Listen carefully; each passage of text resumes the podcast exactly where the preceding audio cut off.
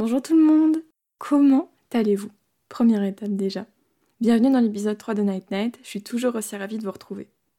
Dans l'épisode précédent, je vous demandais quand est-ce que vous preniez les choses en main, avec une comparaison avec euh, l'effet papillon, hyper poétique quoi. Et ça tombe bien, puisque le thème de l'épisode d'aujourd'hui c'est N'attends pas le bon moment, il n'existe pas. On va parler de procrastination, de la peur de se lancer et de comment et pourquoi il faut surtout plus hésiter. C'est un sujet euh, assez important pour moi puisque, comme vous l'avez remarqué, j'ai lancé mon podcast. C'est un projet qui a pris plusieurs mois à avoir le jour, que j'ai fini par lancer sur un coup de tête, et euh, je voulais attendre d'être bien dedans pour, euh, entre autres, parler de mon ressenti. Allez, on est parti. Aujourd'hui, on va parler uniquement des projets que vous pouvez réaliser, mais sur lesquels vous bloquez pour diverses raisons qu'on va voir ensemble. Tout d'abord, j'entends quoi par projet? Le dictionnaire Larousse le définit comme un but que l'on se propose d'atteindre. Vous avez compris, il n'y a rien de concret, rien de déjà réalisé, c'est seulement une idée sur laquelle on passe un peu trop de temps et qu'on s'autorise à imaginer. Je pourrais vous proposer des centaines d'exemples bien sûr, mais voici une petite liste non exhaustive. J'aurais tendance à les classer en deux catégories, bien que ça n'ait pas beaucoup d'importance, mais ça me permet d'éviter de tout vous balancer sans trop de logique. Dans un premier temps, je dirais qu'il y a les projets de type création, donc écrire, que ce soit pour un livre, un journal, un podcast, dessiner et peindre, sur toile, euh, verre, céramique, papier, tout ce que vous voulez.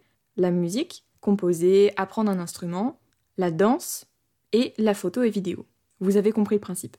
Dans cette deuxième catégorie, par contre, j'aurais tendance à mettre plutôt les objectifs de développement personnel, qui sont plutôt auto-centrés.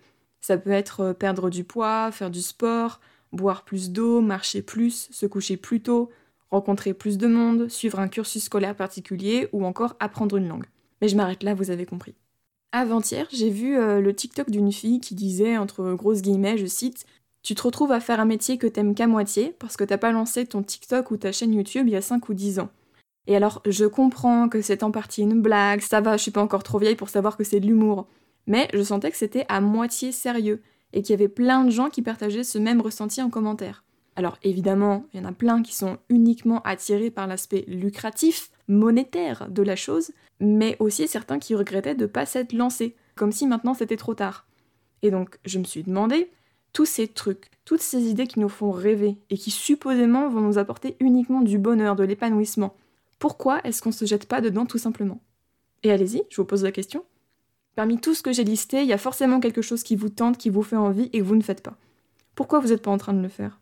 En train de réaliser ce projet qui vous fait si envie Pourquoi vous êtes en train de m'écouter vous engueuler alors vous n'étiez pas venu pour ça à la base? Et je vais vous dire pourquoi. Et je suis sûre que vous savez au fond de vous. Eh bien, parce que ça n'est pas le bon moment. Charlie, je suis dans une rame de métro bondée, euh, je vais pas commencer ma séance de cardio.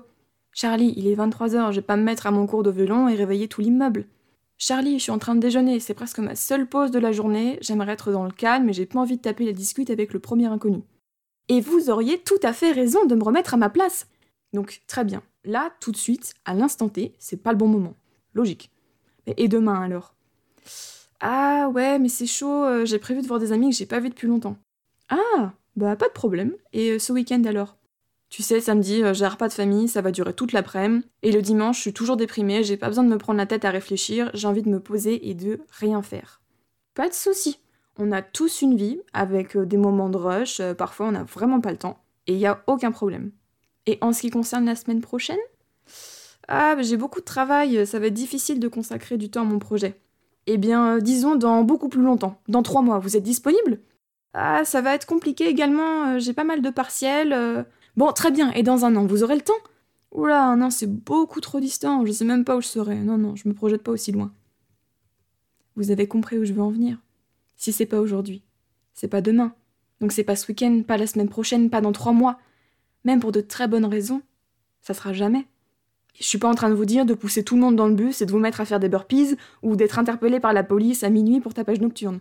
Il y a une différence vraiment importante entre les moments où c'est vraiment compliqué et les moments où vous touchez presque du doigt le fait de vous y lancer. Et clairement, cette différence, c'est pas une mince affaire. Se lancer dans quelque chose qui nous tient à cœur, c'est prendre des risques qui nous font peur, qui nous immobilisent. Mais vous savez ce qu'on dit C'est quand t'as le plus peur de sauter qu'il faut sauter. Et ces risques, on n'a pas toujours envie de les prendre, pour des raisons tout à fait personnelles qui ne regardent que vous, et personne ne peut vous juger pour ça. Mais pour ceux et celles qui veulent en voir la couleur de ce projet, quel qu'il soit, je vous propose qu'on démonte un par un les arguments qui vous bloquent et qui vous empêchent de vous lancer. C'est parti. Numéro 1. J'ai peur de ne pas savoir faire, de ne pas être capable. Je vous rassure, au début, vous allez être nul. C'est sûr, vous allez être claqué au sol. Et c'est formidable, puisque vous avez une marge de progrès qui est folle. Vous allez y passer du temps et du temps, et quand vous y arriverez enfin, ce sera hyper gratifiant. Et tout le monde passe par là, à moins que ce soit inné chez vous, tout le monde est incompétent dans ce qu'il entreprend à un moment donné. Alors oui, vous allez dessiner un champ de pâquerettes du niveau d'un primaire, et oui, ce sera pas très beau. Oui, vos premières vidéos seront floues parce que vous n'avez pas de retour caméra et que vous ne savez pas faire de focus. Et enfin, oui, vous vous coucherez deux heures plus tôt que d'habitude, sauf que votre corps ne sera pas habitué, que vous n'arriverez pas à dormir et que vous vous coucherez encore plus tard. Oui, vous allez vous planter. Et c'est pas grave. Tant mieux même. Vous allez en apprendre des choses. Numéro 2, j'ai peur de trouver ça difficile. De la même manière que vous n'allez pas être bon au début, vous risquez de trouver ça difficile. Et oui, peut-être que faire 10 000 pas, ça faisait beaucoup d'un coup si vous n'avez pas marché depuis longtemps. Tout s'apprend avec le temps, c'est une question d'habitude. Mais peut-être que c'était pas si insurmontable que ça en fait. Peut-être que c'était pas si dur. Peut-être que vous avez aimé ça et que vous êtes prêt à faire 13 000 pas demain. Comment savoir si vous n'avez pas encore commencé? Numéro 3. J'ai peur de ne pas aimer. Je vous rassure, et cette fois pour de vrai, promis, personne ne vous oblige à continuer. Finalement, écrire un bouquin n'était pas fait pour vous? Pas de souci. Mais par contre, ça vous a plu de créer les personnages? Pourquoi ne pas tout simplement les dessiner? Courir ce matin a failli vous faire rendre votre petit déjeuner? Pas de souci. Pourquoi pas une petite séance de sport maison à votre rythme? Ça veut pas dire qu'à la moindre tentative ratée, il faut abandonner. Au contraire, il faut persévérer. Mais si vous savez d'ores et déjà que ça ne vous plaît pas, ne perdez pas d'énergie à vous contraindre. Numéro 4. J'ai peur du regard des autres. Là, j'ai plusieurs points clés à vous énoncer. Petit 1. Il faut que vous acceptiez que peu importe ce que vous ferez, il y aura toujours des gens pour vous juger, pour vous dire que vous vous y prenez mal, que vous ne devriez pas le faire, que c'est une mauvaise idée, que ça ne vous mènera à rien, peu importe le projet. Et le pire, c'est que la plupart du temps, ce sont des gens qui n'y connaissent rien. Ce qui m'amène au point numéro 2. Entourez-vous des bonnes personnes. Des personnes compétentes, ou pas d'ailleurs, ça peut toujours servir d'avoir un avis extérieur. De personnes bienveillantes qui sauront vous dire quand ça ne va pas, mais surtout quand ça va. Vous avez besoin d'avis constructifs, pas de comparaisons nocives qui ne vous permettent pas de vous améliorer. Et enfin, numéro 3, on ne vous le dira jamais assez. Mais pitié, ne vous comparez pas aux autres. Vous avez mille et une raisons d'agir et d'être différent, que vous le vouliez ou non. Vous avez les compétences, vous avez la capacité de faire ce qui vous tient à cœur. Vous n'avez pas besoin d'être PDG pour avoir de bonnes idées. Vous n'avez pas besoin d'être un artiste reconnu et d'avoir une galerie d'art pour dessiner des choses cool, pour avoir votre propre style. Numéro 5. J'ai peur de ne pas avoir le temps pour, de devoir trop m'investir. De la même manière que vous n'êtes pas obligé de continuer si ça ne vous plaît pas, vous êtes votre propre patron. Si vous n'avez pas le temps d'étudier une langue que vous apprenez 30 minutes par jour, faites 20 minutes. Ou bien 30 minutes tous les deux jours, ou même moins, peu importe. On s'en fiche si vous ne déplacez pas de montagne tout de suite. Du moment que vous ne stagnez pas et que vous allez de l'avant, ça ne peut que bien se passer. Ce que j'essaye de vous faire comprendre dans cet épisode, c'est que ça ne sera jamais le bon moment. Il y aura toujours quelque chose pour vous freiner. Et je sens que je vous ai presque convaincu, alors laissez-moi en remettre une dernière couche et vous donner deux petits tips pour vous lancer sans attendre. Petit 1. Pensez différemment. Essayez la visualisation. C'est-à-dire, imaginez le plus précisément possible votre parcours et son aboutissement si tout se déroulait dans le meilleur des mondes. Également, ne pensez pas il faut que je blablabla, mais plutôt je vais. Je le compare un peu à l'effet placebo où il suffit d'imaginer qu'on a mal à la tête pour avoir effectivement mal à la tête. Tout ça, ça va vous aider à penser de manière positive et à progresser comme vous le souhaitez.